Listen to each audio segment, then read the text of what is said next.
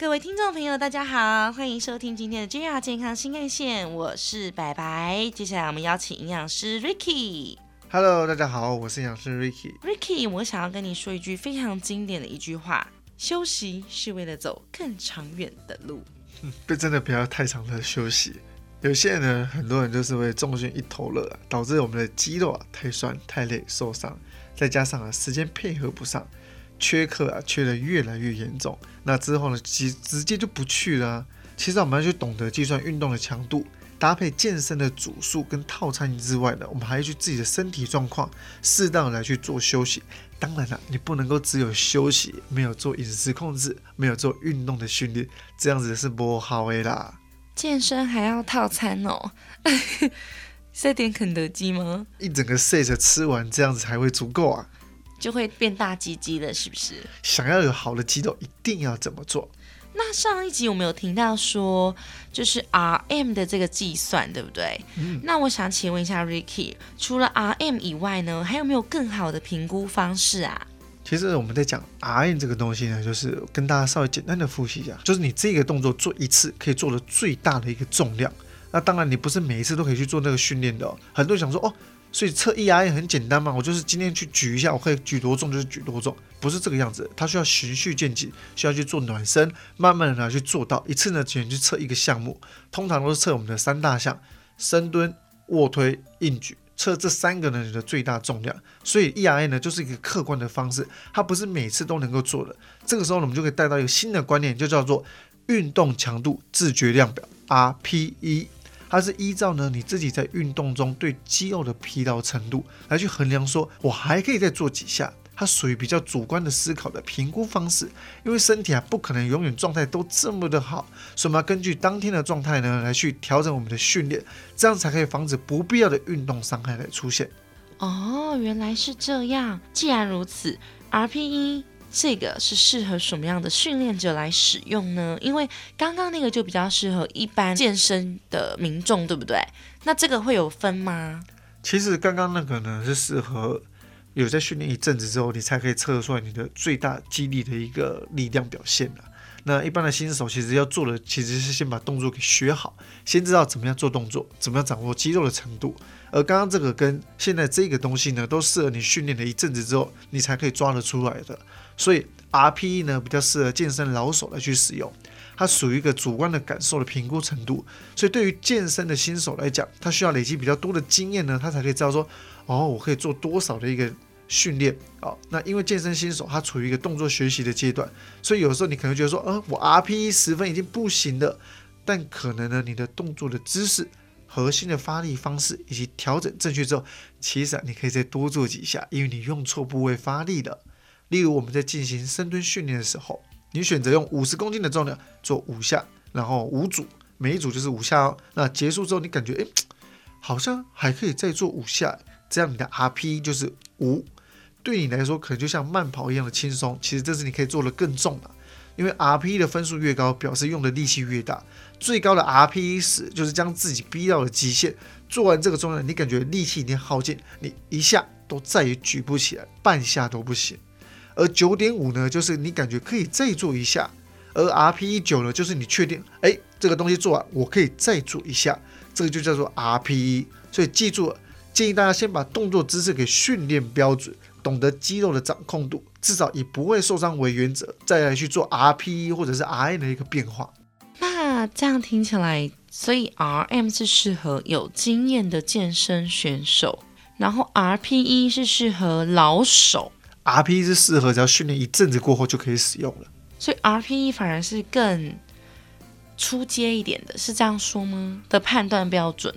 嗯，比较适合新手，比较容易可以去掌握得到了，因为毕竟他们去测 RM 最大肌力，你想一下哦，你平常可能在举大概三十公斤的一个卧推，现在你要举到五十公斤、六十公斤，你会不会很害怕？嗯，一定要有人来帮忙你，对啊，所以它门槛会高一点点。它虽然说最客观的方式，可是它也会因为你的，比如说你前一天睡眠有没有睡好，饮食有没有正确，在训练的时候那个拉筋呐、嗯或者是暖身有没有做好，会影响你那一下最大的重量。那可以请 Ricky 用简单的两三句话帮我总结一下 RM 跟 RPE 最大的差别吗？OK，RI 呢其实是适合有一个人来帮你辅助，所以它的门槛比较高。但你自己呢去抓很难抓得到它的点，所以它需要训练一阵子，跟有经验才有办法。可是 RPE 呢，它属于自觉感受，基本上你只要会做训练，动作掌控得到，就可以用 RPE 这个方式，所以比较适合新手到中手就可以开始去使用的。它是自觉感受的程度，就是我可以扛多少就扛多少的概念。差不多这样的意思。了解，因为 RM 就是别人可以辅助你，他是不是可以补一点重量？所以代表是不是有可能你会下的重量更多？应该这样说好了，RA 呢是有人要辅助你，是防止你受伤。哦，比如说你举这一下极限，嗯你快举不起来，他是帮你给拉起来，嗯嗯嗯可是他不太会帮你去补，因为那个重量太大了，真的。太重了，因为你要突破极限，突破自己的重量。嗯，这样子言简意赅解释，我就非常的清楚了。懒惰跟主观的调整是不是只有一线之隔啊？这样要怎么做出好的调整呢？没有错，很多人呢在做 RP 的同时都是啊，我已经控制饮食这么久了，我今天上班这么的累了，我这个训练应该这样很累了吧？不要把那些因素给放进去，我们要诚实的面对我们自己，因为 RPA 是主观的感受，你只有自己才知道自己这个训训练量是足不足够的，所以不要逃避了。所以如果想更客观的记录自己的训练状态，你就要诚实的面对你自己，是不是整个都不能够再做的呢？还是你只是觉得我今天好累哦，我好辛苦，我不想再做了。我今天已经忍耐了半天不吃零食，我已经工作了好久了，这个感觉是完全不一样的东西啊、RP 是代表你不能做，而不是不想做。不能做跟不想做这两者有很大的差异空间。嗯，搞清楚这样的观念，我们才可以借由 RPE 的主观方式来修正自己的 RN 的重量、次数、组数，才能够帮助你找到更适合自己的训练方式。哇哦，这样听起来我又觉得非常的 clear 了。嗯先是 RPE 嘛，然后再来才是做 RM。嗯嗯，对不对？有点进阶式的对方式。接下来呢，呃，因为健身的时候会有很多的要注意事项跟一些原则，还有一些要提醒民众的。嗯那我想请 Ricky 营养师来温馨小提醒一下，有什么需要注意事项呢？好，我帮大家整理几个需要提醒的，然后后面呢再帮大家总结一下 RN 跟 RPE 的差别，到底该怎么使用。第一个，健身的时候建议先把姿势、动作训练标准，以不受伤为原则，先学好动作再说，重量不要去追求。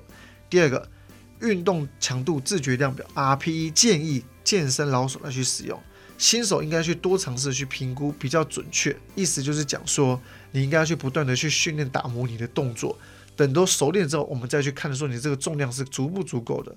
第三，让肌肉长大的三个重点就是训练、饮食和休息。下一集呢会着重在分享在营养的部分，请大家一定要记得收看。那 RPE 呢属于运动自觉量表，比较属于新手到中手可以去尝试的方式。它呢在讲的就是你这个动作做完，你觉得做八下是极限的吗？可不可以再做两下？这就叫 RPE。可是你一定会想说，那这个重量到底该怎么抓才是准确的？这个时候反而你要用 RN 来去做最大肌力训练，才可以去回推你要做的重量有多少。那可是你会想说，你刚刚不是讲说 RN 是需要人家帮，需要比较后面吗？没有错。所以等你到你到健身中手到老手之后，你可以用这个方式去做。那如果是一般的新手，你基本上就拿一个重量来去举举看就知道了。你可以举到八到十二下之后呢，然后你还可以再做两下，代表说你的 RPE 就是八。以这个方式呢去回推，你会更好去理解什么叫做 RPE。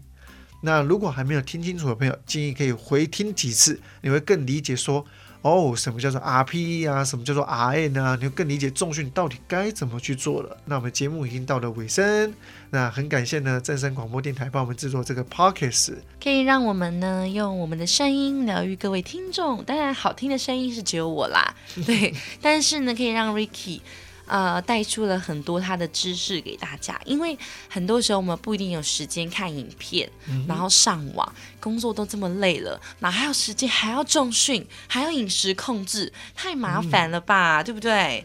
但是我们开车，我们搭乘大众交通运输的时候，可以有时间一起来听听看 podcast，对吧？所以我们要谢谢正声广播电台。其实我们一直都忘记。就是提到这件事情，我们的录音呢，一直都是在真声广播电台录音的，然后这里的环境也很棒，所以录起来非常的舒服，所以我们两个呢都能够非常享受在这个 podcast 节目里，所以希望大家呢可以多多收听我们的 podcast。JR 健康新干线，我们身体健康看得见，维持体态营养资讯不漏接。IG、脸书搜寻营养师 Ricky，还要记得订阅、分享 Ricky 和白白的 Podcast 哦。G R 健康新干线，我们下次见，拜拜。